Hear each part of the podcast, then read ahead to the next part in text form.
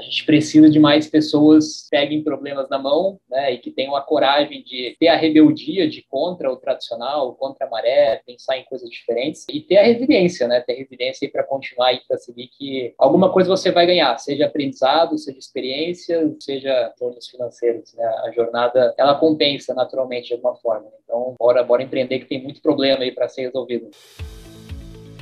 Olá, eu sou Brian Benioch, diretor na Axid. Seja bem-vindo ao Na Linha de Frente, programa em que conversamos com os maiores empreendedores de startups do país.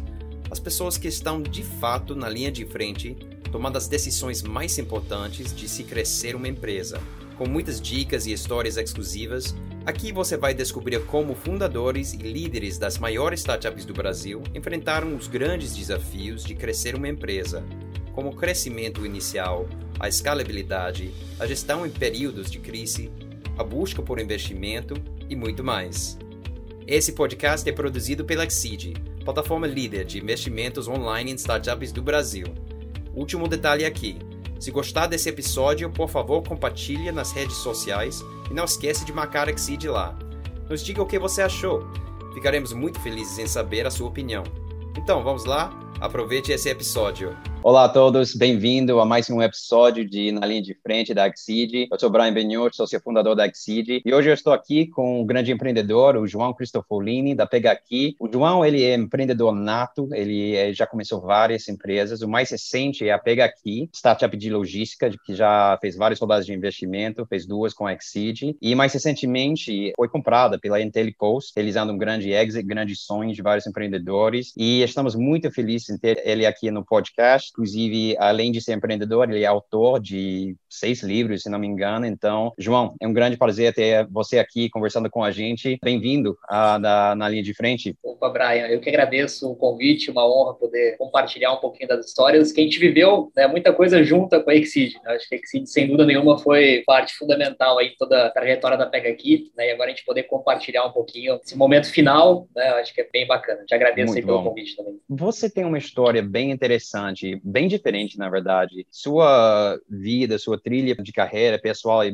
é, bem fora do normal. Você começou a trabalhar com 14 anos, você começou a investir no mercado financeiro com 15 anos. Você tem um histórico de pensar diferente, desafiar o status quo, de questionar, de enxergar as coisas um pouco diferente e ter a coragem de desafiar a, as coisas. Queria que você começar a falar um pouco mais sobre isso, um pouco mais sobre sua vida, sua história pessoal e como que isso levou você a ser empreendedor. É uma construção que não acontece do dia para noite. Essa história começou aí com 13, 14 anos, né, e talvez aí mais de 15 anos depois, né, que a gente começa a ver alguns frutos né, sendo colhidos aí de uma forma um pouquinho maior, mas de fato desde muito cedo né, me interessei sobre esse mundo um pouco fora do tradicional. Né, nunca tive a vontade de seguir os caminhos tradicionais, de buscar um emprego, né, buscar estabilidade, ou até mesmo seguir né, no modelo tradicional da educação. Acho que o mosquitinho aí do empreendedorismo né, é, picou desde, desde muito cedo. Tenho como algumas referências também o meu próprio avô, para mim sempre foi uma grande inspiração e sempre foi um cara um pouco fora da curva e testando e tentando muitas coisas diferentes, dando certo e errado em outras coisas. Então, para mim, desde o início, né, esse caminho estava muito claro para mim. E comecei a me, me dedicar, estudar, ler, né, buscar referências de pessoas que tinham seguido esse caminho um pouquinho fora do comum. Né? Talvez hoje, hoje já é um pouco mais comum, né, está mais glamouroso, né, criar uma startup, né, ser um fundador, mas obviamente que talvez aí há 10, 15 anos atrás, um momento muito incipiente, né, o mais tradicional era você buscar algo mais sólido, o próprio mercado financeiro, né, que sempre foi né, sempre visto como um grande objetivo, mas nessa história aí que iniciou aos 14 anos, anos, né, muitas tentativas, né, muitas iniciativas, muitas coisas diferentes, sempre tentando seguir um pouco fora do tradicional, como você comentou. Obviamente que a maior parte delas não dá certo, né, a gente vai aprendendo aí durante o caminho, né, com muitos erros e, e aprendizados, até que uma hora alguma dá certo. É a grande vida, né, de, de empreendedor, né, conseguir tentar e até algum momento coisas acontecem, né, o que foi que aconteceu com a Pega Aqui. Pois é, cara. Falando sobre isso, sobre como é, quando você começou o empreendedorismo, talvez não estava na moda e agora está mais na moda. Fala um pouco sobre o que você acha sobre isso e, e, se você acha que tem alguns mitos sobre ser empreendedor, algumas coisas que você descobriu talvez depois de realmente botar a mão na massa e empreender. Obviamente que tem o lado positivo e o lado não tão glamouroso glamouroso, né? Nunca se falou tanto, né, sobre empreendedorismo, até mesmo sobre, sobre investimentos, né, sobre startup, investir em startup, investir em novos negócios. Acho que vários fatores aí contribuem para isso, né? Acho que a própria nova geração, né, que também naturalmente já vem aí com outros pensamentos diferentes, objetivos de vida diferentes, né? Acho que o próprio momento também econômico, né, influencia em muito sentido. Acho que a gente tem hoje, obviamente, muitos fatores externos, muita informação, muito conhecimento, a própria internet influenciam a buscar caminhos diferentes, né? Naturalmente, quando a gente tem acesso a muita informação, tem muita coisa que não é tão boa também, né? Então, obviamente que existe ainda aquele mito, né,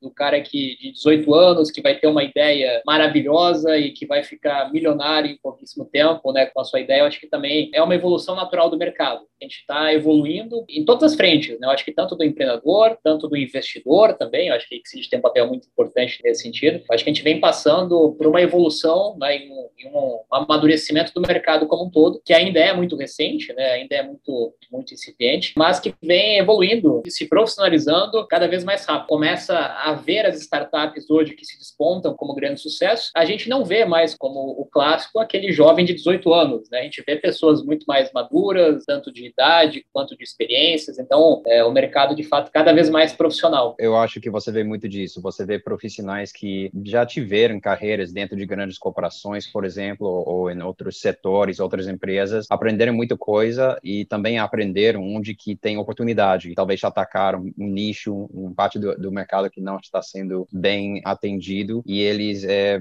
embarcam para empreender. Acho que você tem cada vez mais desses casos. Uma coisa que muitos empreendedores talvez não reparam, muitos empreendedores pensam que eu vou começar uma empresa, vai ser alguma coisa, como você falou, rápido, fácil e alguns anos, vai, dois, três anos e depois talvez eu faça outra coisa. Quando na verdade qualquer startup que vai ter sucesso, você está falando de um compromisso de uma década, ao meu ver. Tipo, você tem que estar pronto para se dedicar a essa empresa durante uma década. O que você acha? Sem dúvida. Eu acho que na verdade qualquer habilidade, né? Eu vi isso há muito tempo numa palestra do Jorge Paulo Lemo, que a gente leva pelo menos 10 anos. A gente tem aí outras teorias, né, das 10 mil horas, enfim, algumas teorias nesse sentido, mas qualquer habilidade, né, leva tempo para ser desenvolvida e para ser aprimorada, né? E obviamente que a habilidade de ser um empreendedor, que requer várias micro habilidades aí junto com isso, também é uma habilidade que ela vai sendo se maturando, né, com o tempo, não acontece do dia para noite, né? Essa jornada de pelo menos 10 anos, seja com o mesmo negócio, ou seja com negócios diferentes, nas tentativas e erros, acaba sendo o reflexo da maioria dos negócios que a gente enxerga hoje, né? Então acho que talvez o que não contam, né, o que não falam é que de fato é uma maratona, né? Não é uma corrida de 100 metros, né? É, é algo muito difícil, né? E isso não é nem opinião, isso é estatística, né? A gente sabe que estatisticamente a maioria delas não vão dar certo, né? A maioria das startups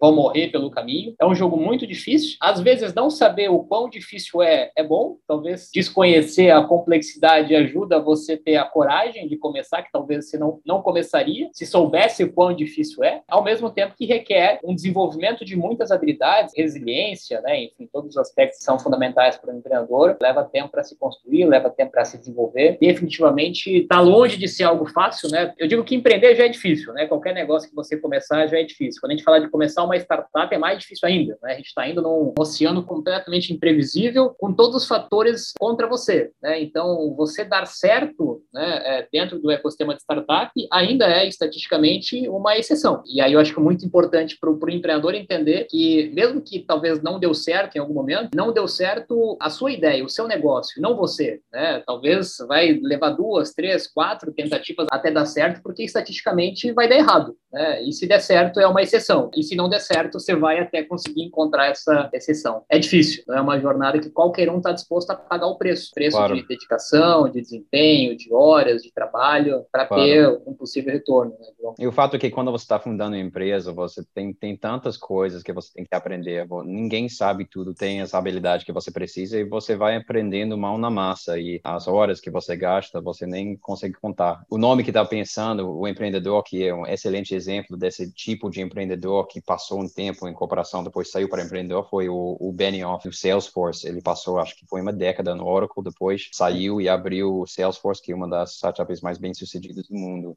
Você vê vários exemplos de perfil de empreendedor. Você tem empreendedores como você, que começou jovem, que tem vantagens e desvantagens, e você tem esses outros perfis de pessoas que passaram um tempo dentro de uma carreira mais tradicional e depois decidiram desbravar e sair da carreira tradicional para empreender. Voltando para a sua carreira, você começou várias startups antes de chegar na Pega Aqui. Me conta um pouco como você é, descobriu a oportunidade da Pega e ficou interessado nesse mercado de logística, de ponto de retirada. Você viu esse modelo fora e, e decidiu que ia dar certo aqui no Brasil? Eu não sou nenhum especialista né, no segmento de logística e também não vim deste mercado, né, deste segmento. Meu perfil sempre foi, né, e eu acho que eu sempre tive isso muito claro, eu preciso encontrar grandes problemas e encontrar as pessoas possam ajudar a resolver esse problema. Não importa o segmento ou o setor que for. Já tive né, experiências no segmento de educação, antes mesmo de existir o termo de startup, um modelo um pouco mais tradicional, depois percorri por segmentos diferentes. E a Pega aqui em 2016 tive um reencontro com um antigo colega de época de escola, já era conhecido e amigo desde criança, de infância, e depois cada um acabou seguindo seus caminhos independentes. Né? Ele também teve seus negócios, muito mais ligado a e-commerce e varejo, e eu em áreas diferentes, mas com perfis, né? nós tínhamos perfis e continuamos tendo perfis bastante complementares, bastante diferentes. E um certo dia nos reencontramos e tomamos um café, e ele começou a falar sobre alguns problemas que ele estava vivendo no negócio dele, no e-commerce dele. Né? Ele tinha um e-commerce, vendia para todo o Brasil. Começou a falar que um dos grandes desafios dele era a logística, né? era como entregar essas mercadorias, clientes que não estavam em casa, produtos que voltavam,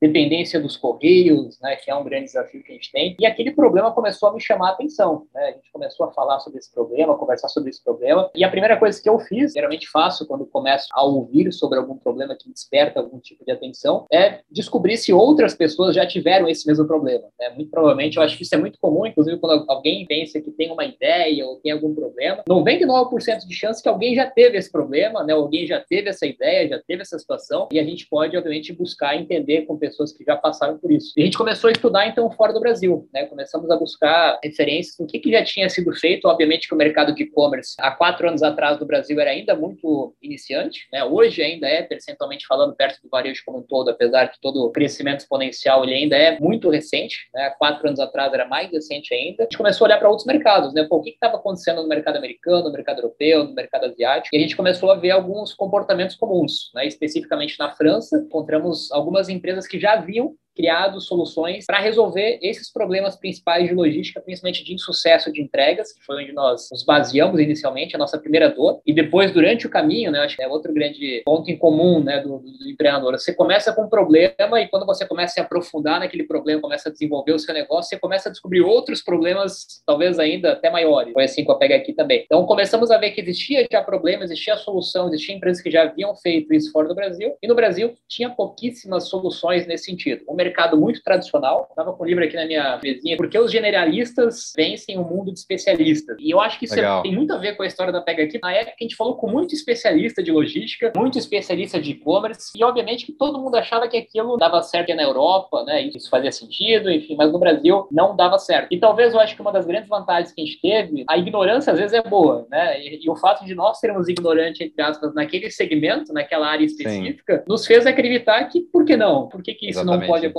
no Brasil também, né? Mesmo... A gente não sabe o que a gente não pode fazer. Exatamente. Às vezes não saber é melhor, né? Por é. isso eu digo. E aí começamos a ver esse modelo, né, que a gente está se referindo, é o modelo de pontos de retirada. Eu comentei que iniciou na França antes mesmo do mercado de e-commerce. E aí a gente vê como a inovação, às vezes, não é criar algo completamente novo. Essa solução começou na França para entregar jornal, para entregar revista, né? Já tinha uma dor quando eles iam entregar jornal, revista e as pessoas não estavam em casa. Começaram então a credenciar estabelecimentos comerciais, lavanderia, loja de conveniência, mercadinho, para ser um ponto onde a pessoa pudesse buscar o seu jornal, a sua revista. E depois isso foi evoluindo para o mercado de e-commerce, onde a dor foi ainda maior e foi o que a gente fez com a Pega aqui. Iniciamos um MVP e um piloto com o site dele, MVP raiz mesmo, sem nenhum investimento, sem nenhuma tecnologia, né, algo bem manual, com algumas lojinhas aqui da região e com o e-commerce dele. Passamos para a aceleradora e começamos a ver que isso podia ser um negócio, podia fazer algum sentido. Muito legal. Isso também é uma coisa que a gente vê com frequência com startups de sucesso. Eles olham para fora e veem os modelos que já deram certo né, em outros países e tentam entender se o mesmo problema ou, ou uma espécie desse problema existe aqui no, no Brasil, se tem como tropicalizar a solução e achar atração. Esse caminho tem rendido frutos para várias startups, na verdade. Em termos do seu mercado também e sobre o modelo de negócio, eu achei interessante que é bem complexo, na verdade, o que a Pega aqui faz, porque envolve tantos players na cadeia, tantas pessoas, tantos, vamos dizer, clientes. Lógico, você tem o e-commerce, você tem transportadora, você tem é, o cliente final, você tem os pontos, né, as lojas. Você pode contar um pouco mais sobre essa complexidade e como você conseguiu conectar todos? Qual é o benefício do modelo que traz para todos para realmente encorajar eles a se envolver com o modelo e, e com a Pega aqui? A ideia, conceitualmente, ela é muito simples, né? ela já existe em outros lugares, mas a execução né, desse modelo de negócio por vários fatores, né, por envolver tantas empresas e pessoas como você comentou, por ser um marketplace, tem que conectar várias peças diferentes. Quando você encontra um problema que é complexo de ser resolvido, a sua barreira de entrada acaba sendo muito maior também e a, a capacidade de execução dos empreendedores acaba sendo ainda mais importante. Né? Então, acho que talvez um dos grandes diferenciais né, que a gente conseguiu ter e até alguns concorrentes que surgiram pelo caminho e desapareceram e até o movimento do, do exit, né, de despertar interesse em uma possível aquisição, justamente porque é pela complexidade da execução né, e pela capacidade de execução que você, como empreendedor, e obviamente todo o time que você tem que construir durante esse caminho, consegue desenvolver. Eu acho que esse é um ponto muito importante. E o nosso grande desafio, é, é se tratando de um marketplace, né, eu acho que o marketplace, por natureza, ele já tem um grande desafio, que é conectar pessoas ou empresas diferentes, né, e tem todo aquele desafio de ser um marketplace, o que, que vem primeiro, o ovo ou a galinha, né, a oferta ou a demanda. Daí que não é diferente, né? Talvez o nosso caso, né, o que torna talvez a complexidade ainda um pouco maior, porque é um marketplace não de duas pontas, né? Talvez de três ou quatro pontas, como você comentou. Nós precisamos conectar o comércio local, né, os estabelecimentos comerciais que nós credenciamos para que eles possam ser esses pontos da Pega Aqui, esses pontos de retirada, de troca, de coleta. Nós temos que vender para o e-commerce, é que é quem de fato gera a demanda, gera o volume, né, envia os pedidos né, para aqueles pontos. Nós também temos que, de alguma forma, conversar com o consumidor final, nesse caso, ele que toma a decisão né, de compra, enfim, ele que determina que o e-commerce tenha mais opções ou não, né, ou o consumidor final, ou mais recentemente, depois a gente pode entrar a fundo, talvez uma pivotagem, entre aspas, que a gente teve aí na Covid e que acabou né, ajudando bastante o negócio, também os sellers, né, quem vende dentro dos grandes e-commerce. E por último, ainda as transportadoras, né? As transportadoras que muitas delas são muito tradicionais, né? É um mercado muito tradicional do Brasil, algumas que vêm aí de 20, 30, 40 anos, né? Sempre fazendo a mesma coisa como sempre fizeram e vender para elas também, que também fazem parte desse processo, porque a Pega aqui, na verdade, é um marketplace que conecta né, o comércio local o e-commerce e a transportadora. Né? Nós não entramos a fundo, né? Óbvio, óbvio que agora né, o plano ele é muito maior e, e, existem outras iniciativas acontecendo, mas inicialmente a gente só conectava nessas pontas diferentes. E o grande desafio disso é o desafio do marketplace, né? Você primeiro conecta ponto, mas você não tem volume, ou você tem volume e não tem ponto, né? É, esse desafio da oferta e demanda é, é muito difícil, ainda mais para o modelo de negócio que é inexistente, né? Então eu, eu costumo dizer que também que você ser o primeiro de um mercado tem um lado bom e tem um lado ruim. Tem um lado bom, que obviamente você é pioneiro, você, você tem muita né, vantagem competitiva nesse sentido, mas você paga o preço né, de ser o primeiro. Você Com paga certeza, o preço para educar, né, educar o cliente, educar o mercado. E historicamente a gente sabe que nem sempre, né, pouquíssimas vezes os primeiros que vencem, né? Geralmente o primeiro aduba o terreno para que depois alguém aprenda com os erros e faça algo ainda melhor, né? Então, pois é, cara. pioneiro é muito difícil. É uma faca de dois gumes, com certeza. A gente vê que com grandes é, sucessos de startups até, por exemplo, o Facebook não foi o primeiro Facebook, por exemplo. E isso me lembra também de uma, uhum. de uma fala, acho que a gente recomendou um, um, um, filme para empreendedores recentemente que eu acho muito bom, que é Moneyball, de Aaron Sorkin. E tem uma fala no final do filme é, onde que o cara fala em inglês, que é a primeira cara, quando está na guerra, a primeira cara para entrar, para ultrapassar a parede, ele sempre leva porrada, sempre. E o pioneiro tem, tem isso, cara, tem, com startups tem isso. É um desafio, e, eu acho que talvez o, o, desafio muito grande também, que acho que não por acaso ele é considerado um dos fatores mais importantes para uma startup né, dar certo, e, e, é muito difícil de, de controlar ou de acertar, é o fator timing. Né? Você, é. de fato, tem que estar na hora certa, no lugar certo, no momento certo, né? Nem antes demais, né? Se você é muito pioneiro, muito inovador e o mercado não está preparado, e a Pega aqui também enfrentou esse desafio, porque quando nós iniciamos, ainda era uma coisa muito nova, que nem com as suas próprias lojas físicas estavam integradas ainda, né? Como é que elas iam se integrar com outras lojas físicas? Então, às vezes você está um pouco antes do, do tempo, né? É, é, ruim e assim também, obviamente, como você está depois, você perdeu um acertar o time, né? Ou conseguir estar no, no lugar certo na hora certa também é um grande desafio, né? E um dos fatores muito importantes e nem sempre controláveis, né? Requer é. um pouquinho de sorte também, né? é, como... com certeza, muita sorte, cara. Eu lembro de escutar um grande um, eh, gerente de fundo de VC nos Estados Unidos falando sobre isso e alguém perguntou sobre tipo o fator mais importante no sucesso é um startup e lógico tem várias, mas ele falou que um que todos despercebem que não prestam atenção é o timing. Tipo, às vezes a equipe é excelente, às vezes tem acesso a capital, tem um ótimo produto, mas o mercado não está pronto e a empresa não consegue educar o mercado rápido o suficiente para dar tração e, e, e, crescer e virar a chave, vamos dizer, e dar certo. E aí é 50% de sorte, né? Não adianta, né? Eu acho que no final das contas ainda você precisa ter sorte, né? De estar no lugar certo, na hora é, certa. A única maneira que você pode melhorar suas chances é, como você falou, re resiliência, não desistir, porque quanto mais tempo você fica no jogo, quanto mais pressão, educação, é, quantos mais casos de sucesso, mais clientes, você aumenta o prazo em que o negócio pode dar certo, você dá mais tempo para o mercado, vamos dizer, perceber o valor que você está trazendo. É persistência, cara, persistência. E aí volta, volta o ponto que a gente comentou no início, né, que, que, que às vezes né, a jornada vai ser muito mais longa e mais difícil do que você imaginava, porque às vezes você vai entrar um pouquinho antes do time é, e você vai ter que sobreviver né? E a gente passou por isso também. Você vai ter que é. lutar para sobreviver até que o timing né, esteja mais apropriado, ou até o efeito contrário, né? Às vezes você entra depois do timing, você vai ter que né, remar contra a maré também, né? Então. É, e é impossível acertar o timing, porque se você não começar quando a ideia bate e você enxerga a oportunidade, alguém mais vai fazer na sua Exatamente. frente. Então é, é... é, a mesma coisa que o cara querer, o cara querer acertar o time no investimento em ações. Né? Exatamente. Né? Você vou, nunca eu vou comprar no, é... vou comprar no, no topo, né? na alta, não existe. Você tem se você comprar vender, todo você vai, mês, é, se é, querer vender, quer vender no alto, tentar comprar no, no baixo, não existe isso. Tipo, não é possível. O negócio é estar tá em movimento, né? Você está é. em movimento, está em movimento, está tentando, está testando uma hora, você vai, vai acertar o time, né? Naturalmente, é. não, e não prever o time.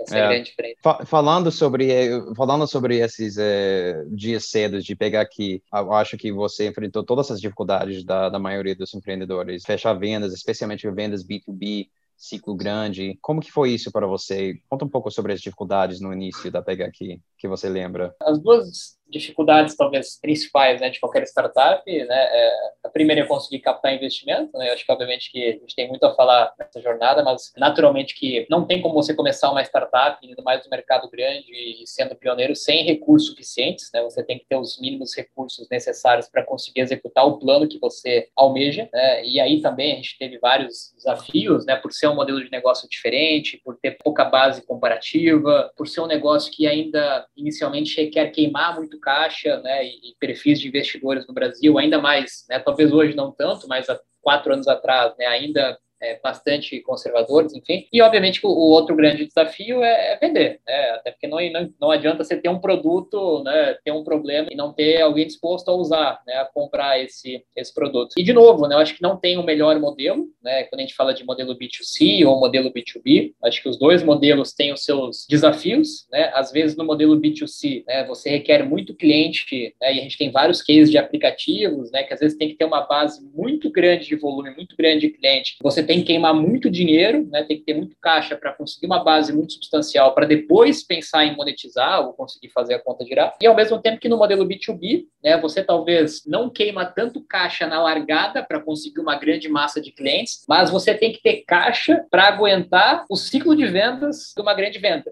Né? E, e, quanto maior a empresa que você vai vender, e no nosso caso, a gente estava muito focado né, a, a, vender para grandes e-commerces, né, grandes empresas, grandes redes né, varejistas, o ciclo de vendas, ele naturalmente de uma grande corporação é longo, ainda mais quando você tenta vender algo novo, algo diferente, algo que eles nunca fizeram, algo que vai contra tudo que, que eles já fizeram. Né? Então, o teu ciclo de venda é muito longo, e aí você enfrenta uma série de desafios durante esse processo de venda. Priorização, né? obviamente que toda empresa tem diversos problemas, diversos desafios e você tem que mostrar que o teu problema ele é tão importante quanto ou mais importante do que os outros e que ele merece estar num, num nível de prioridade alto, né, para que você consiga é, fechar essa venda. Você também tem um grande desafio que uma venda B2B envolve vários decisores, né, não é uma única pessoa. Geralmente, quanto maior a empresa mais influenciadores ou decisores vão, vão precisar passar por essa decisão. E aí o grande, o, o grande ciclo né, de reuniões, visitas, conversas, reuniões, conversas, propostas, né, um ciclo que no nosso caso é o primeiro grande cliente não veio antes do, do primeiro ano, né, um ano e pouquinho que a gente conseguiu o primeiro grande cliente. E aí volta de novo ponto, você vai conseguir sobreviver durante esse tempo que você não conseguiu, né, fechar uma grande venda, você tem caixa para isso, né, você consegue sobreviver e você vai ter resiliência para conseguir fazer isso também. Resumindo, é tão difícil quanto, né? B2C você precisa de muito capital e B2B você precisa de muito fôlego, né? Claro. Que é capital barra tempo, né? É, os dois são difíceis. Ah, uma coisa que eu acho curioso que talvez o, B2B na época de Covid talvez seja dificultado um pouco mais do que B2C. B2C, o canal de vendas e marketing muito online, muito através do celular e os aplicativos e aparelhos e tal. Com B2B, especialmente quando se trata de clientes grandes, você tem que identificar quem é a pessoa dentro da organização que pode tomar a decisão para você, fechar a venda, desenvolver esse relacionamento. Tradicionalmente, isso requer é, muitas viagens, às vezes, se você não tem sede no mesmo local, muitas reuniões cara a cara, e talvez é,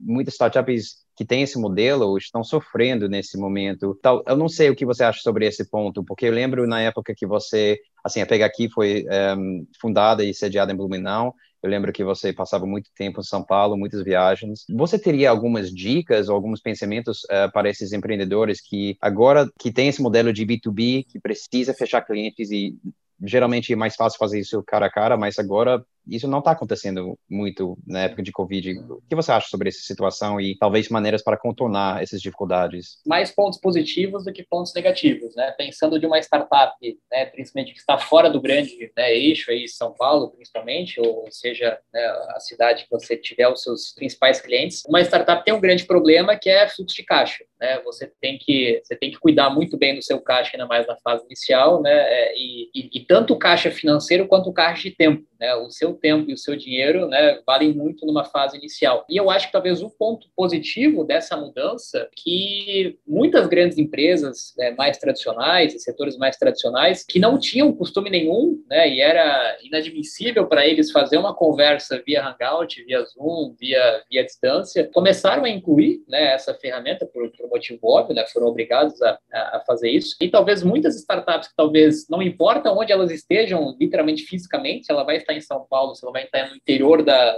do Nordeste da Bahia, ela consegue vender de igual para igual para qualquer, né, com qualquer uma dessas empresas e consegue principalmente economizar muito tempo e muito dinheiro. Né? Eu falo isso porque a Pega aqui, como você comentou, ela nasceu em Blumenau, né, é, e os principais clientes e-commerces é, naturalmente estavam em São Paulo. Quando a gente vai vender para grandes contas, grandes e-commerces, grandes clientes, você precisa muitas vezes, né, ou precisava antes do Covid, de três, quatro, cinco reuniões, às vezes presencialmente, né, de gastando dinheiro, gastando tempo para descobrir que aquilo não fazia sentido nenhum. Eu acho que as empresas tradicionais têm muito esse costume ainda, né? E eu acho que é um modelo pouco produtivo e acabam perdendo muito tempo, né? E prejudicando às vezes startups que, não podem perder tempo e dinheiro. Então acho que você consegue economizar muito tempo, recurso, você elimina um pouco essa desigualdade entre aspas que existe, né? Do, do, do raio São Paulo versus outras variáveis e ficou muito mais muito mais comum. Às vezes, em vez de você ter uma primeira conversa, segunda conversa e ter todo o custo de deslocamento de tempo, você consegue fazer isso rapidamente via Hangout, via Zoom. É, as agendas ficaram mais produtivas também, né? Você consegue encaixar conversas mais positivas. Então, acho que do nosso lado, né, é, foi muito mais positivo do que negativo. Sem contar que, obviamente, no nosso caso especificamente, é, Covid impulsionou de forma exponencial os desafios de e-commerce e logística, né? Então, talvez naquele início, talvez muita coisa foi travada, né? Projetos foram Sim. travados, mas de médio e longo prazo foi muito positivo para nós. Fala um pouco mais sobre isso, sobre o efeito da Covid na Pega Aqui. Foi alguma coisa, uh, mudanças bravas para todas as empresas, todas as pessoas, a sociedade, e como que vocês analisaram a situação, entenderam as mudanças e fizeram um, as, os ajustes necessários para, para tocar a bola para frente? Legal, acho que a gente passou por uma situação de quase fechar as portas para literalmente crescer exponencialmente. Acho que antes, né, um pouquinho antes do Covid, talvez a gente pode comentar mais a fundo sobre isso, a gente quase né, se envolveu num processo de M&A também, quase, quase avançou, né, tanto tanto ou em nova captação ou num, ciclo de, de, possível venda, né, antes do Covid e já com caixa bastante apertado, quase que considerando como certa aquela conclusão e de repente acontece, né, toda a situação do Covid que naturalmente travou, né, grande parte das agendas, né, do que envolviam esses assuntos, todo mundo, né, colocou o pé no freio e, e, e foi a, a, o que aconteceu com a gente também, né? então a gente viu com caixa completamente apertado, uma situação que não iria se concretizar pelo menos de curto prazo e a gente teve que sair né, desistir em tese dessa, desse cenário. Então, tivemos que, que reduzir drasticamente os nossos custos, né? tivemos também, infelizmente, algumas medidas mais drásticas de, de alguns desligamentos no time também, ficar sem, sem prolabore durante aquele período é, inicial do, do Covid, porque, de fato, ninguém sabia o que ia acontecer. A gente vinha de um quase sucesso de, um, de uma captação barra exit, né, para um fracasso devido àquela situação, com caixa quase acabando, enxugando todos os custos, enxugando o máximo possível. Eu acho que isso foi muito muito bom, não só para Pega aqui, mas para todas as startups que viram que como, literalmente, né, custo é como unha, né, sempre pode ser cortado e você consegue cortar muita coisa quando precisa, né, consegue tirar muita coisa desnecessária. Fomos ao modelo mais enxuto, mais enxuto possível, tendo muito claro o que, que era prioridade, tirando coisas que não eram prioritárias, demitindo, inclusive, alguns clientes que não geravam uma receita ou que não eram tão é, eficientes para o business. E vamos focar só numa vertente, né? A gente tem pouco caixa, né? A situação é incerta, vamos focar só numa única vertente. E essa única vertente cresceu exponencialmente. Essa vertente, nos, nos, nas semanas seguintes, nos meses seguintes, né? Passado o momento caótico de, de incerteza, o e-commerce começou a, a crescer de forma exponencial. Pessoas que não compravam na internet passaram a comprar, pessoas que não vendiam na internet passavam a vender lojas sendo fechadas né, e sendo obrigadas a começar a vender online. E nós começamos a crescer né, no mês seguinte, no mês, e no outro mês, e no outro mês, e foi literalmente um crescimento exponencial. Né? A gente saiu literalmente aí de uma média de 10, 20 mil pedidos por mês para mais de um milhão, quase um milhão e meio de pedidos né, no final do ano. Né? Então foi um crescimento exponencial, influenciado positivamente, nesse nosso caso, né, talvez uma das poucas exceções, né, pela mudança de comportamento do consumidor, enfim. E a gente também conseguiu conseguiu aproveitar, né, ou, ou, conseguiu meio que pivotar um pouquinho o produto. Né? A gente viu uma outra lacuna, um outro problema naquele momento, com um grande cliente que nós tínhamos acabado de fechar. Conseguimos surfar, né, literalmente, essa onda que fez né, todo o mercado de e-commerce e logística crescer exponencialmente. É, exatamente isso. O que você comentou, é, eu achei interessante, porque, ao meu ver, as empresas que fizeram bem, saíram bem da pandemia, foram aqueles que repararam cedo que ia ter algo. Essa é uma situação inédita e a gente tem que focar focar. A gente tem que focar no nosso core, a gente tem que focar nos nossos custos, a gente tem que focar no nosso runway e a gente tem que se preparar para o pior.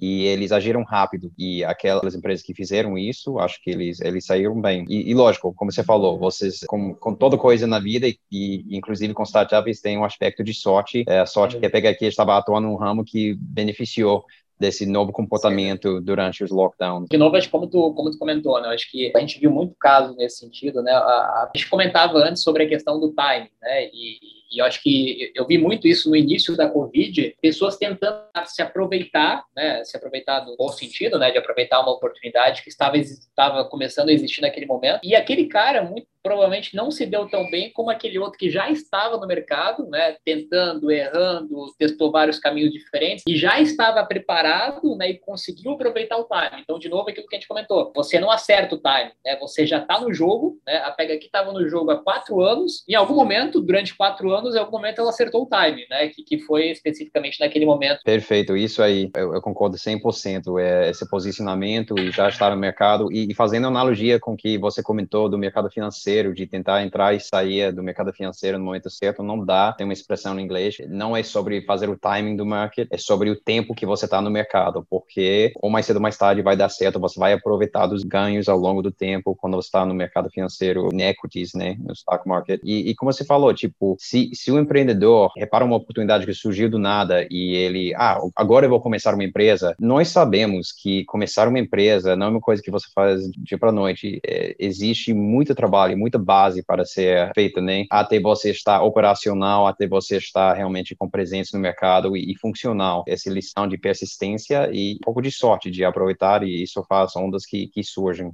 que se você está simplesmente esperando a oportunidade, o melhor timing, não, não vai dar. É o típico, é o típico exemplo né, de que né, o, de novo, o comparativo do investimento que você que a gente estava comentando, né? O cara que entra em alguma oportunidade quando está todo mundo entrando, né? Quando ela sai na capa da revista, quando ela está sendo né, notícia em todos os canais, aí você entra e você entrou tarde do time. Como você comentou, na história da Pega Aqui foi assim, pois é. imagino é. que na, na, na não tenha sido muito diferente, mas eu costumo dizer que o primeiro ano de uma startup você vai literalmente fazer tudo errado. Né? Você vai testar um monte de coisa e você vai 90% que você vai fazer vai dar errado. Você começa a acertar quase metade das coisas e errar outras metades. Né? E aí no terceiro, no quarto ano você começa a acertar um pouco mais. E o cara que está tentando aproveitar do momento, entrar no momento certo, ele não entende que ele tem que passar todas essas lições, todo esse tempo aprendendo. Mais três, quatro anos, né? Até ele estar preparado anos. para aproveitar a oportunidade e já passou, já dançou, né? E essas são as coisas que você não necessariamente repara de fora, mas que você aprende com mão na massa, né? É, do lado de fora sempre parece que é muito fácil e muito bonito, né? E quando você vai para a realidade, você vê quanto tempo, esforço, né, e custo já teve, né,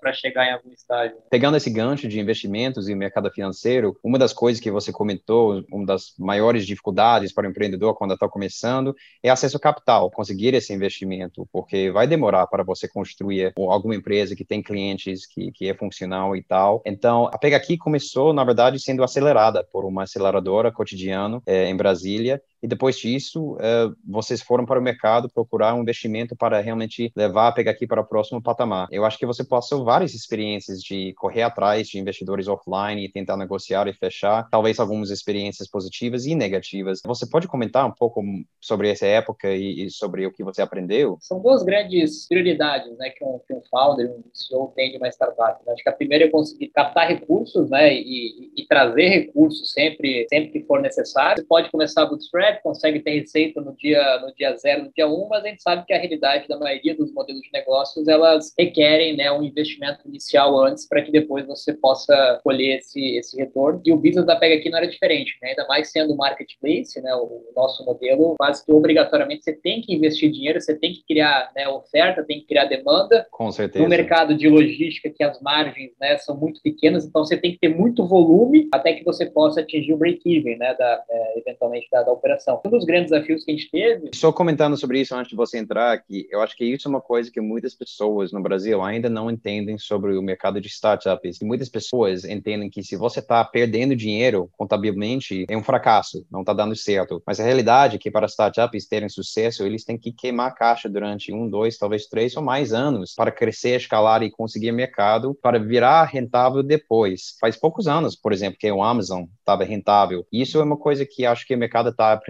cada vez mais, que uma empresa pode perder dinheiro no, no, no balanço todo ano, mas isso não quer dizer necessariamente que ele está em um fracasso, pode estar crescendo, adquirindo market share, fazendo sucesso. Isso é extremamente aplicável é, com, como você comentou, com o modelo de marketplace, onde que as receitas e as margens não começam no dia 1, demora para construir. É, esse, esse é um grande desafio, né? Acho que a gente tem um desafio muito grande no Brasil, né, de, de educar o investidor também. Acho que a gente fala muito de educar né, o, o empreendedor, o fundador que é muito importante, mas também educar muito o investidor, e a gente passou por várias situações nesse sentido, onde literalmente né, é um investidor de startup, ele vem do mercado tradicional, então ele já analisa informações diferentes, ele busca alguns tipos de garantia, né, e de segurança que naturalmente uma startup não tem, né? Enfim, um planejamento de cinco anos, né? Um break-even de uma forma muito rápida. Então foi um desafio muito grande para pegar aqui, né? A gente conseguiu, de novo, né? Uma mistura de timing, esforço e sorte, entrar numa aceleradora. Né? Depois de preencher umas 98 aplicações, a gente conseguiu ser selecionado aí por, por uma, né? Onde talvez não tinha nem muito mais expectativa, mas foi num processo de quantidade, né? Um processo que a gente tentou, enfim, todos todos os sentidos, até que fomos selecionados aceleradora operadora que tinha né, recém-iniciado né, em Brasília Cotidiano, onde a gente teve o nosso primeiro cheque, né, bem seed, seed mesmo, né, para dar essa virada de chave. E logo depois a gente né, começou a executar, começou a executar, mas viu, praticamente seis meses, viu que aquele cheque inicial, e eu acho que esse é um dos grandes, a gente falou no começo, um dos grandes erros, né, o que, que as pessoas não falam né, para você começar a entender, é que muitas vezes empreender é caro, né, você vai precisar de caixa. Contratar gente boa é cara, né, você trazer gente boa é cara, você conseguir sobreviver durante durante um tempo, geralmente é mais do que você planejou, pensou, né, custa caro, vai levar muito mais de seis meses, né? Vai levar talvez um ano, dois anos, né, três anos. E aí começamos de novo a buscar né, é, investimentos, inicialmente buscando investidores anjos, né? Então a gente se deparou com muitos casos, né? E um caso especificamente, a gente teve um, um ciclo aí de quase seis meses de conversas, de negociações negociação, e no final das contas a gente acabou não avançando e até quase que saindo com dívidas, enfim, uma, uma situação bem emblemática nesse sentido, de um típico investidor que não, não por maldade, mas ele não, não tinha conhecimento, experiência em investir em startup, ele estava talvez investindo na sua primeira startup,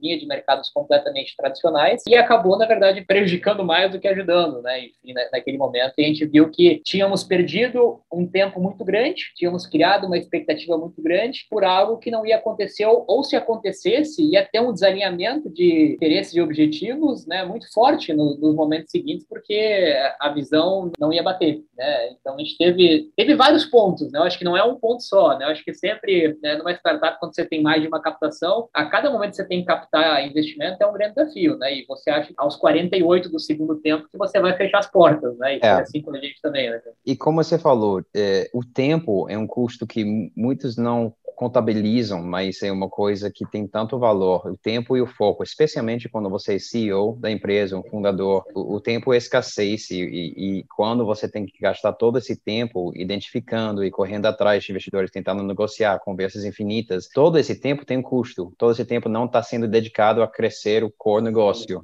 da empresa, então eu imagino que você passou por muito disso e depois esse, chegar... Esse é o grande problema, você, é. desfoca total, né, você, você tem que literalmente parar o que você está fazendo, você para de... Aí, obviamente você tem que ter sócio, mas no início você é muito enxuto, todo mundo faz de tudo um pouco. Você literalmente para de focar naquilo que você deveria focar, né, que é vender, que é atender o cliente, e começa a focar em, em captar dinheiro, né, e acaba perdendo energia é, natural, né, nesse, nesse processo, que é um processo, né, muito difícil no Brasil, né. Acho que é óbvio que hoje os cenários são um pouco diferentes, né, taxa de juros, cada vez mais se fala, a gente começa a ter êxitos, né, surgindo e aumentando o apetite do investidor, mas ainda, ainda é, é, ainda é um país que tem grande desafio, né? E até quando a gente vê né, o investimento em startups cresce, né? Essas pesquisas é, elas são muito relativas, né? Eu costumo dizer que a gente tem muito investimento indo para poucas startups, né? E não necessariamente aumentando o investimento em várias startups, principalmente no estágio seed. E eu acho que foi muito isso que a gente conhecia a Exceed, eu acho que a gente já conhecia a Exceed até. Eu nem sei se você lembra, mas acho que teve, a gente tentou, acho que antes da aceleradora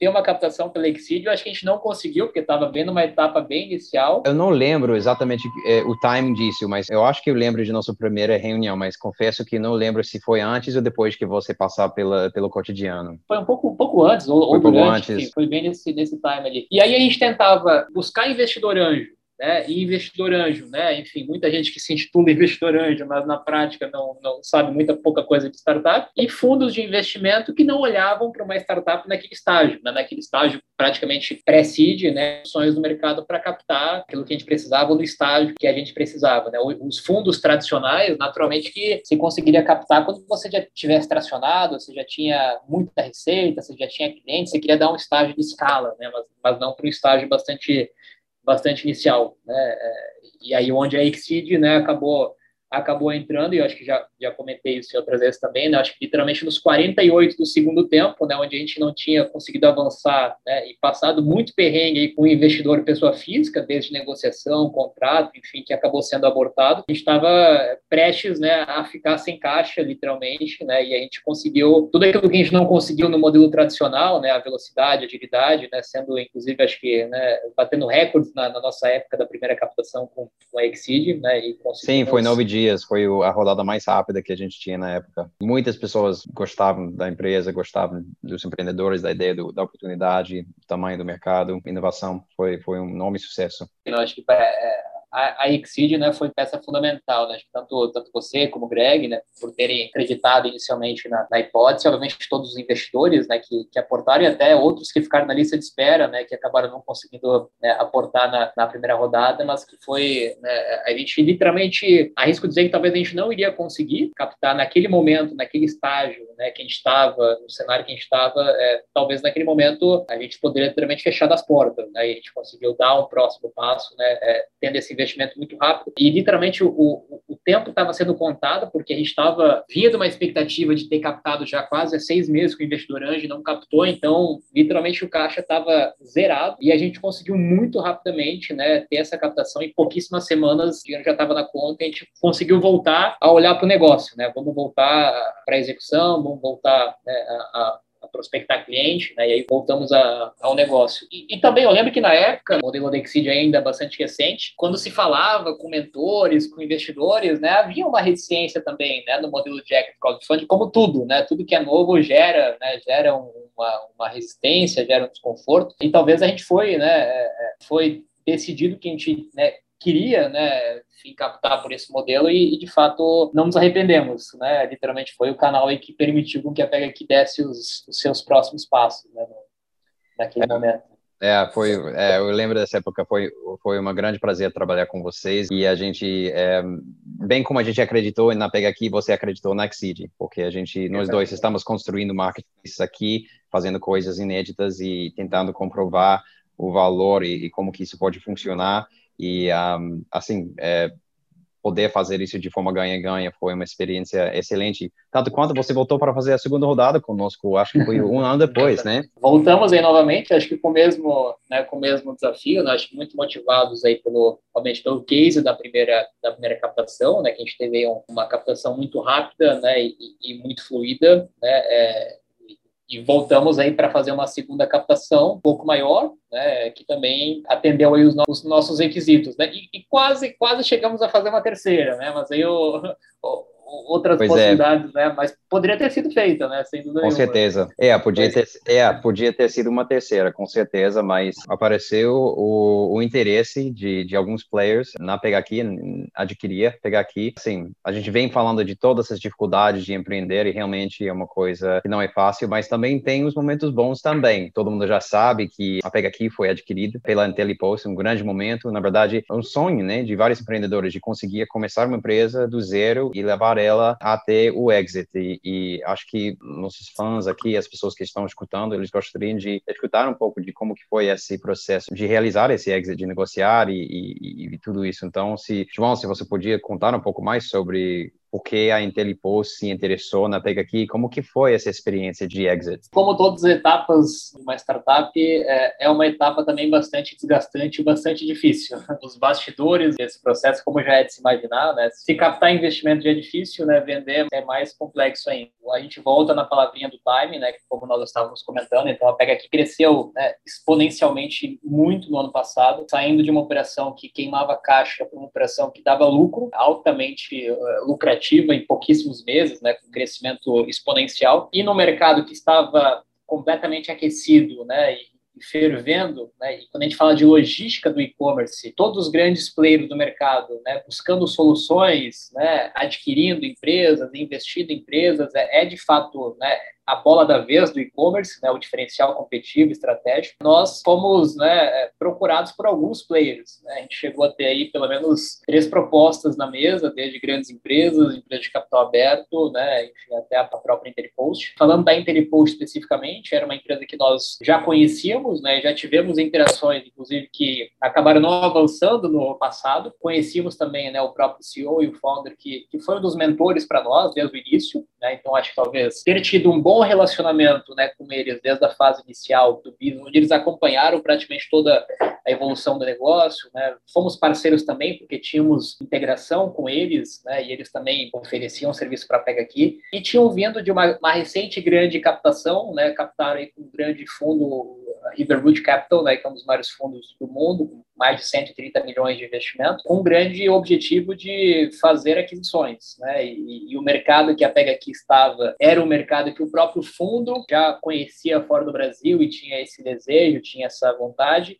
É, já existia esse relacionamento nosso né, com os próprios founders da, da Interpost, esse conhecimento. Tivemos uma tentativa, inicialmente, a primeira tentativa frustrada, né, pré-Covid, né, a gente estava muito próximo de avançar, tendo passado por todo o processo de diligência, enfim, acabamos não avançando. E pós-Covid, né, felizmente, conseguimos, com condições ainda e bem melhores, é, mesmo tendo outras opções na mesa, como eu comentei, de, de outras é, grandes corporações, enfim, a gente recebeu algumas propostas naquele momento, mas, dentre vários motivos né, e, e fatores, entendemos aí que é, seguir o caminho, né, com a Interpost, eu acho que aí é outro ponto interessante. O exit, né, é o objetivo de todo empreendedor, né, todo mundo que cria uma startup, e no meu caso não, não foi diferente, mas como tudo na vida, né, quando você vai conquistando algum objetivo, você vai vendo que existem próximos objetivos, né, e os objetivos nunca acabam, né, nunca é uma linha de chegada, é sempre um percurso. E a gente viu que para a gente conseguir levar a Pega aqui para um outro nível, né, a gente já tinha conseguido passar por muitos desafios, muitas dificuldades, né, construído muita coisa durante quatro anos, mas o mercado estava muito aquecido, né, é muito comprador. Também, de fato, os desafios seriam cada vez maiores, né, com players entrando no mercado, com players né, com bastante investimento. Então, entendemos que nos juntar a um grande player, né, com muito capital, com muito know-how, com uma base de clientes muito forte, é, permitiria que a gente chegasse ainda mais rápido nos lugares que a gente gostaria de chegar, também permitindo que tivesse um, um, um desfecho muito positivo para os investidores, né, que saíram, para nós como empreendedores também, tanto de curto prazo como de longo prazo. Né, então, acabamos aí decidindo depois de mais uma maratona, né, o processo de diligência né, é, é bastante complexo, né, foram alguns meses aí de uma forte diligência, né, enfim, é, é um processo bem desgastante que também dá vontade de desistir no meio desse processo, porque realmente é bem difícil, é bem, é bem complexo, mas acabou dando tudo certo, né, conseguimos concluir concluir aí no final, né, em dezembro praticamente do, do, ano passado, essa, essa operação. Bom, parabéns, João, isso é um excelente resultado, incrível. É, na verdade, eu sei pessoalmente, porque assim, a gente está assistindo, acompanhando, ajudando a pegar aqui é, nessa jornada toda e nossos investidores também desde o início, então eu sei todos os desafios que você enfrentou e, cara, é um excelente resultado. Então, é, em inglês a gente fala hats off, parabéns pelo resultado. Você tocou num um ponto, um assunto que eu acho interessante, que eu acho que talvez seja pouco falado falado entre o mercado de startups. Talvez se no mercado de startups é mais falado, mas pessoas fora do mercado aqui no Brasil não necessariamente reparam, que é essa tendência de startups maiores adquirindo startups menores. Uma das grandes maneiras para startups é,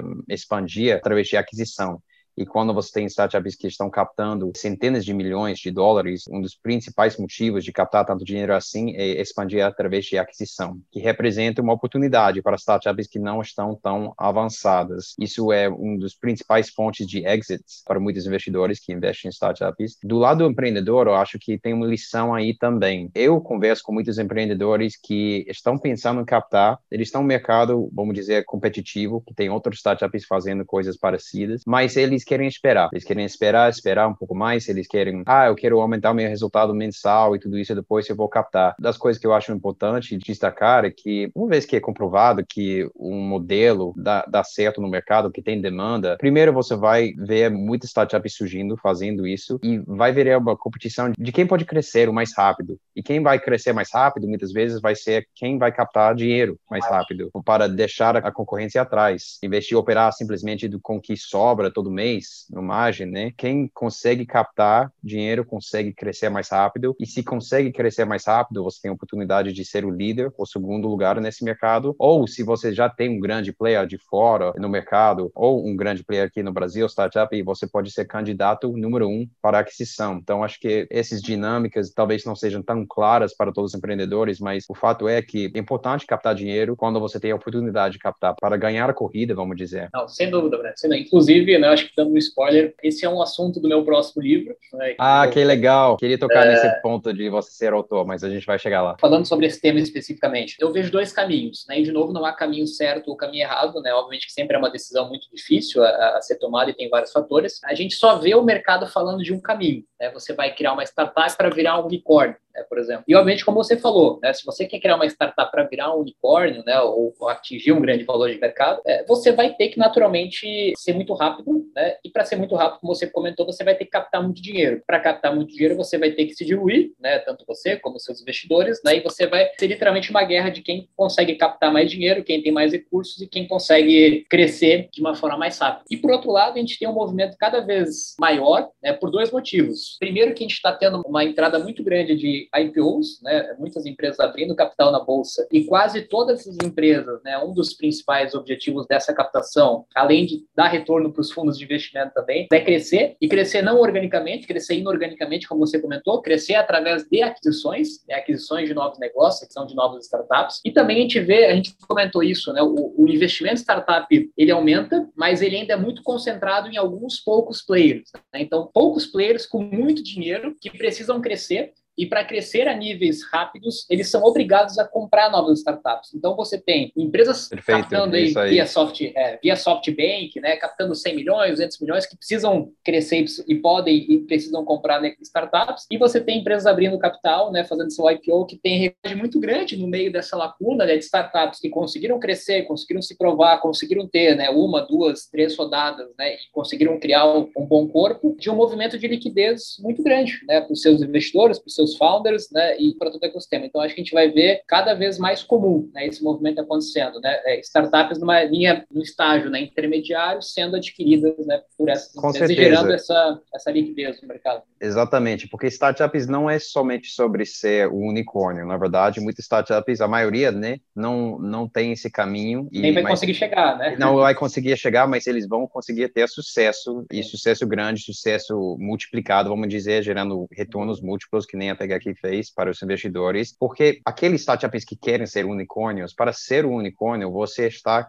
querendo conquistar um mercado enorme. É, e pela definição, o mercado é enorme vai ser fragmentado. Então, você vai ter é, clientes e consumidores que já são clientes de, de, várias empresas. Então, essa empresa que se inspira, que quer ser um unicórnio, ele tem a opção de gastar dinheiro e, e tentar atrair os clientes é, fragmentados geograficamente e tudo isso, e tirar eles do, do, da solução existente, ou, talvez mais fácil, comprar essas empresas e incorporar a carteira de clientes. Então, acho que esse dinâmico que talvez não seja tão reparado, mas ele existe sim, não somente no Brasil, mas no mundo inteiro, e ele representa uma grande oportunidade é, para empreendedores e para investidores, porque é, se você consegue criar uma empresa, uma startup e, e realmente pegar um nicho e, e se estabelecer como uma, como uma solução forte, robusta, que tem uma carteira forte de clientes, você pode ser alvo de uma aquisição, né? Isso é importante reparar, eu acho. Eu acho que esse, esse é um movimento que a gente vai ver com certeza cada vez mais, né? E muito investidor e muito empreendedor vai poder ter aí bons frutos, né? E bons retornos aí seguindo também esse... É Acho, acho, que no, no caso da Pega aqui, isso foi uma das coisas que surpreendeu e, e, de forma boa todo mundo. Quando você entra e começar a criar uma carteira de startups, você está imaginando que se tiver sucesso, aquele startup vai demorar 4, 5, 8, talvez 10 anos para atingir o momento de exit. Foi muito mais rápido no, no, no caso da Pega aqui. É, muitos investidores comentaram sobre isso é, com felicidade. Lógico, não foi um exit enorme de bilhão de reais sim, e tudo isso, mas também foi um retorno saudável. Eh, o investidor conseguiu multiplicar o valor investido em bem pouco tempo, já está pronto para aplicar de novo em outras startups. A gente tem uma, um ditado em inglês, né, que todo IPO de uma startup cria milhares de novos investidores em startups. Tudo bem, pegar aqui não foi um IPO, mas uh, o, o fato é que quando você tem esse momento de exit, você tem uma startup de sucesso que consegue fornecer retornos para os investidores e para os fundadores, né, eles veem quão lucrativo essa atividade é. E, Incluiria até mesmo até alguns funcionários, inclusive, né? Você faz também, toda a roda girar, né? que exatamente. podem vir abrir novos negócios. Né? O sentimento depois é de alegria pura e depois, vamos fazer isso de novo? Como que eu faço isso de novo, né? É que foi muito legal essa experiência. Tudo bem, foi difícil uh, ao longo de vários anos para os fundadores, principalmente, jornada um pouco mais longa, mas deu fruto, deu fruto. E isso é muito saudável para o ecossistema. Eu acho que é super importante ter esses casos, como pegar aqui, para, como você falou, abastecer o sistema de, de capital de risco aqui no Brasil, é porque cada exit vai gerar mais apetite para investimentos em startups, que vai canalizar, que vai, que vai fornecer mais capital para os empreendedores que estão tentando mudar as coisas de, de forma positiva, de forma melhor. E não só aumenta em volume, né, mas aumenta também em qualificação. Né? Você Sim. vai ter empreendedores mais qualificados qualificados, investidores mais qualificados, funcionários mais qualificados, né? E todo o ecossistema acaba se qualificando né, nesse, é, nesse processo, Exatamente, né, porque passou uma experiência, eu Sim. já fiz isso, agora eu sei como que como que eu jogo, eu sei como que, que funciona o ciclo inteiro já foi completo. Eu identifiquei a oportunidade, é, eu gostei, eu coloquei meu dinheiro, eu reparei, acompanhei a jornada toda e eu também participei do exit e assim vi que funciona. Agora quero repetir e mesmo que esses primeiros casos de exit não sendo unicórnios, né? É, essas experiências são super importantes para fomentar e abastecer esse, esse mercado de, de venture capital, de investimentos em startups, de capital de risco, que realmente falta aqui no Brasil. A gente tem muito para, para crescer ainda é, em termos desse ativo, esse mercado. É, e o ecossistema ele constrói é, com cases, né? Como você comentou, né? Você vê alguém fazendo, né? Seja do lado do empreendedor dando certo, você vê o cara investindo e dando certo, né? Isso gera, né, a motivação, a inspiração, o conhecimento, a referência para que, pô, também posso fazer, né? Ou é, também vou olhar para esse para esse lado. Eu acho que e tenho certeza que a gente vai ver cada vez mais, né? É, saídas e cases nesse sentido. E isso vai cada vez alimentar mais o ecossistema e a gente tem um horizonte muito positivo, né? Os próximos anos certamente vão ter muito, né? Muito investimento sendo feito em startup e muito mais startups surgindo, mais profissionais, mais qualificadas que já passaram, né? Por experiências anteriores, enfim. Então todo o ecossistema, né? Ganha. Com certeza, cara. Falando em inspiração e educação, eu sei que assim você é uma pessoa é, especialmente inspiradora, ao meu ver. É, como a gente já comentou, você começou cedo, você saiu do, do trilho tradicional para desbravar e fazer as coisas da maneira que você acha que deveria ser. Você se educou, como disse, você é, começou a ler muito cedo e, e, tentar aplicar as coisas que você lê nos livros. E também você, não somente sua experiência como empreendedor na Pega Aqui, levando a empresa de, de, de zero até exit, mas também é, você como palestrante, você é, você é escritor, você escreveu seis livros, agora parece que você está trabalhando num sétimo e tal. Eu queria entender um pouco os seus pensamentos sobre o sistema de educação aqui e o que falta. Inclusive, acho que você tem um livro que fala sobre isso, sobre as coisas que você não aprende na escola. Esse é um assunto importante, porque a gente pode educar o mercado com casos, como eu pegar aqui, e com pessoas participando, mas isso é limitado para realmente ajudar o ecossistema de forma em escala, vamos dizer, precisamos é, talvez olhar nosso sistema de educação, ou como que as pessoas estão aprendendo, o que eles estão aprendendo e como estão se preparando para entrar no mercado. O que você acha que podia ser consertado, podia melhorar? O que você acha que empreendedores ou, ou individuais, né, precisam aprender mais aqui no Brasil para se virar melhor no, no mercado, seja o mercado de venture capital, de startups, ou seja o mercado de trabalho tradicional? Não, senhor, os desafios são muitos, né, e a gente pode né, fazer um comparativo, falando de startups especificamente, só a gente vê né, quantas startups, né, empresas de tecnologias que a gente conhece surgiram dentro de universidades né, americanas né, e quantas surgiram dentro de universidades brasileiras. Né?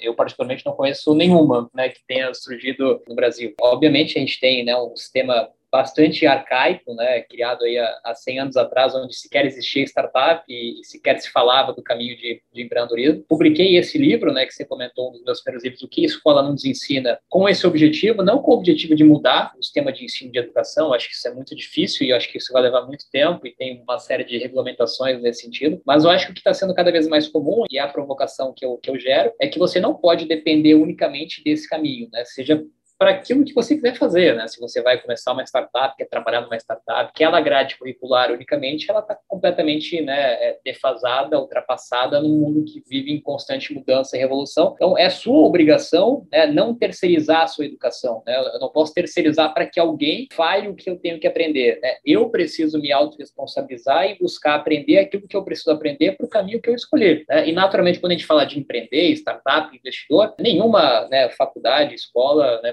pouquíssimas, talvez agora a gente comece a ver um pouco mais, mas falam sobre isso ou tem na sua grade curricular pessoas que já passaram por essas experiências. Né? Então, a gente tem hoje diversos outros caminhos, né? e foi, foi os caminhos que eu escolhi, né? Uma, que eu chamo de educação autodidata, né? você buscar o conhecimento por pessoas que já fizeram, principalmente aquilo que você quer fazer, né? aprender com quem já fez aquilo que você quer fazer, seja através de livros, né, que você pode acessar qualquer grande mente é, viva ou que não esteja mais aqui, né, ou seja pela internet, cursos, enfim, as habilidades que você realmente vai precisar. Né? Então, você focar, e acho que é um ponto muito legal nesse sentido, Brian, porque as habilidades que você vai precisar vão depender muito do seu momento. Então, não dá para a gente empacotar é, e dizer que todo mundo precisa passar por esse modelo. Né? Eu acredito que a gente aprende na prática, cada um tem o seu momento diferente. Então, quando eu estou né, num processo de me inspirar para começar um negócio, né, eu estou no meu emprego tradicional e eu quero pensar em ser um empreendedor, né, o que eu preciso é um tipo de conteúdo. Quando eu estou no estágio bem inicial, que eu preciso validar minha hipótese, meu produto, né, eu preciso de algumas habilidades. Quando eu estou num momento de escalar, né, eu preciso escalar, eu preciso crescer, eu vou precisar outras habilidades de vendas, de marketing, gestão de pessoas, cultura. Quando eu estou no momento de captar investimento ou de vender uma empresa, são outras habilidades. Então, as habilidades vão mudando né, e você tem a obrigação de buscar essas habilidades, né, seja pelo caminho que for, de forma única e preferencialmente aprender e aplicar, né? Então você aprende, aplica, aprende, aplica, aprende, aplica, um ciclo sem fim, né? Não é um não é um processo onde em quatro anos, cinco anos você está formado, pronto, você tem o certificado de empreendedor de startup, né? Vai lá abrir sua startup, você vai ter sucesso, né? Isso a gente sabe que não existe, né? é no dia a dia é, mesmo.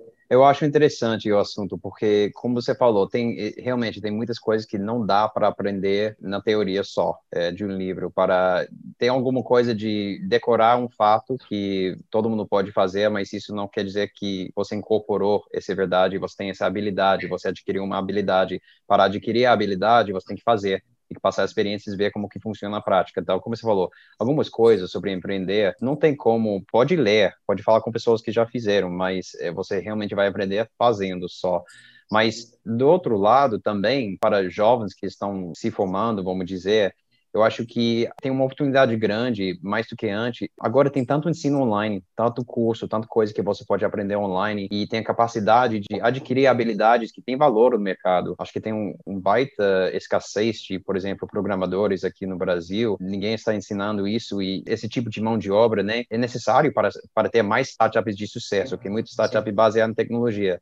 E o bom desse momento é que, apesar do sistema tradicional não estar ensinando essas habilidades para as pessoas, em, em grande parte, lógico, tem algumas escolas, sim, que você sim. pode aprender. Tem muito curso online, onde que você pode aprender essas habilidades e ir para o mercado de trabalho e tem demanda. Empresas precisam de programadores. Então, eu acho que isso é uma grande oportunidade que talvez não existisse para pessoas há, há, uma década atrás. Tem tanta oportunidade de aprender online. Também eu acho que até diria que essa, essa oportunidade de aprender dentro de uma startup. Né? Eu acho que a gente fala muito, Também. né, na troca, a gente fala, a gente fala do empreendedor, fala do investidor, mas talvez se fosse começar hoje, né, talvez, cara, você começar como um funcionário, como estagiário, você crescendo, né, não só pela possibilidade de aprendizado que você pode aprender, e eu falo isso porque a gente tem diversos exemplos aqui na Pega aqui de gente que saiu de modelos tradicionais e aprendeu o que não aprendeu, né, toda a jornada, aprendeu em dois anos, né, em três anos na jornada né, é, de uma startup. Não só aprendendo, como há uma escassez de mão de obra, como você comentou, é quase que óbvio, né? As startups estão captando muito dinheiro, tem muito investimento.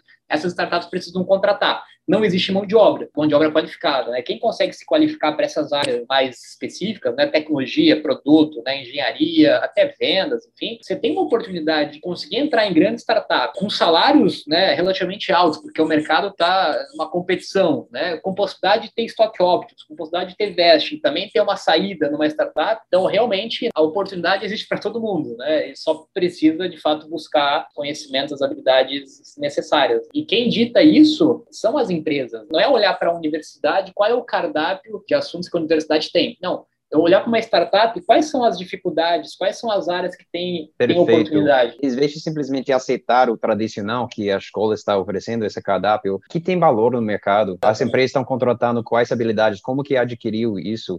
E antigamente, se não estava no cardápio da faculdade, não tinha como. Mas agora, num site, né, um Treehouse ou outro site que ensina como fazer programação de código ou alguma coisa assim, você pode adquirir essa habilidade e você tem um valor para oferecer para essas empresas e conseguir esse emprego. Então, é uma oportunidade inédita, na verdade, se você olha da perspectiva de décadas, né? Isso não era possível antes. Perfeito que você falou, tipo, em vez de aceitar que é oferecido, não, o, o que estão contratando? Quais habilidades as empresas querem? Eu, eu quero me ensinar isso. Mesma visão que o empreendedor tem que ter. Eu vou criar um negócio onde tem problemas, né? tem oportunidades. Eu não vou criar mais um negócio que eu já vi que, que tem 50 negócios fazendo iguais. Né? Então não adianta eu ir para faculdade, vou me formar, né? nada contra esses cursos, né? vou me formar em administração, em direito, né? em nos cursos tradicionais, sendo que as empresas têm outra demanda, outra oferta, né, outra escassez. Aí você deu o exemplo da tecnologia, o cara que aprende a programar hoje, seja pela internet, seja pelo YouTube, esse cara não vai ficar desempregado nunca na vida. Esse cara, no dia seguinte, ele tem emprego garantido com alto salário, né? Só que, em vez disso, as pessoas buscam as habilidades que as empresas não precisam, né? E aí a gente tem um, um número de desempregados alto e o número de empresas loucas atrás de talentos grande também, né? E a conta não fecha.